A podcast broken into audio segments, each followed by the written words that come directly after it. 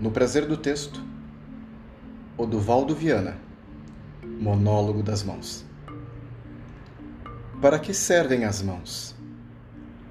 As mãos servem para pedir, prometer, chamar, conceder, ameaçar, suplicar, exigir, acariciar, recusar, interrogar, admirar, confessar, calcular, comandar, injuriar, incitar, teimar, encorajar, acusar, condenar absolver, perdoar, desprezar, desafiar, aplaudir, reger, benzer, humilhar, reconciliar, exaltar, construir, trabalhar, escrever. As mãos de Maria Antonieta, ao receber o beijo de Mirabeau, salvou o trono da França e apagou a auréola do famoso revolucionário. Múcio Cévola queimou a mão que, por engano, não matou Porcena. Foi com a mão que Jesus amparou Madalena, com as mãos, Davi agitou a funda que matou Golias. As mãos dos Césares romanos decidiram a sorte dos gladiadores vencidos na arena. Pilatos lavou as mãos para limpar a consciência. Os antissemitas marcavam a porta dos judeus com as mãos, vermelhas como signo de morte. Foi com as mãos que Judas pôs ao pescoço o laço que os outros Judas não encontram. A mão serve para o herói empunhar a espada e o carrasco a corda. O operário construir e o burguês destruir. O bom amparar e o justo punir, o amante acariciar e o ladrão roubar, o honesto trabalhar e o viciado jogar. Com as mãos atira-se um beijo, uma pedra, uma flor, ou uma granada, uma esmola, ou uma bomba. Com as mãos, o agricultor semeia e o anarquista incendeia. As mãos fazem os salva-vidas e os canhões, os remédios e os venenos, os bálsamos e os instrumentos de tortura, a arma que fere e o bisturi que salva. Com as mãos, tapamos os olhos para não ver e com elas protegemos a vista para ver melhor. Os olhos do cego são as mãos.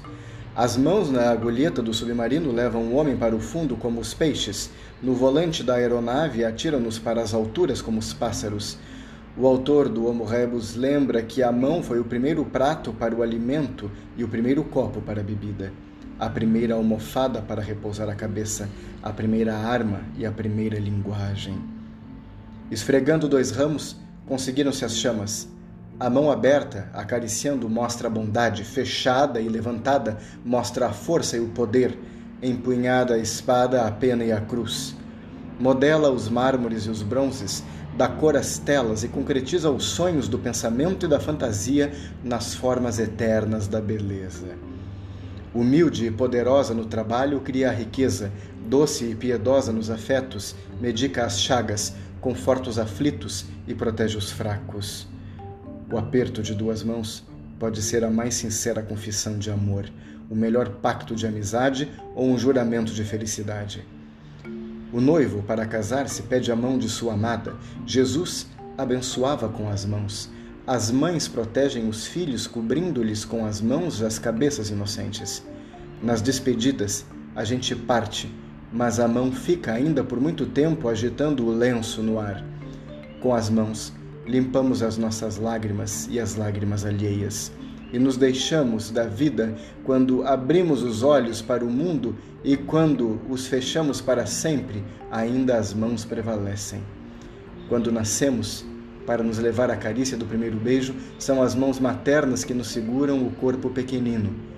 E no fim da vida, quando os olhos fecham e o coração para, o corpo gela e os sentidos desaparecem, são as mãos ainda brancas de cera que continuam na morte as funções da vida, e as mãos dos amigos nos conduzem, e as mãos dos coveiros nos enterram.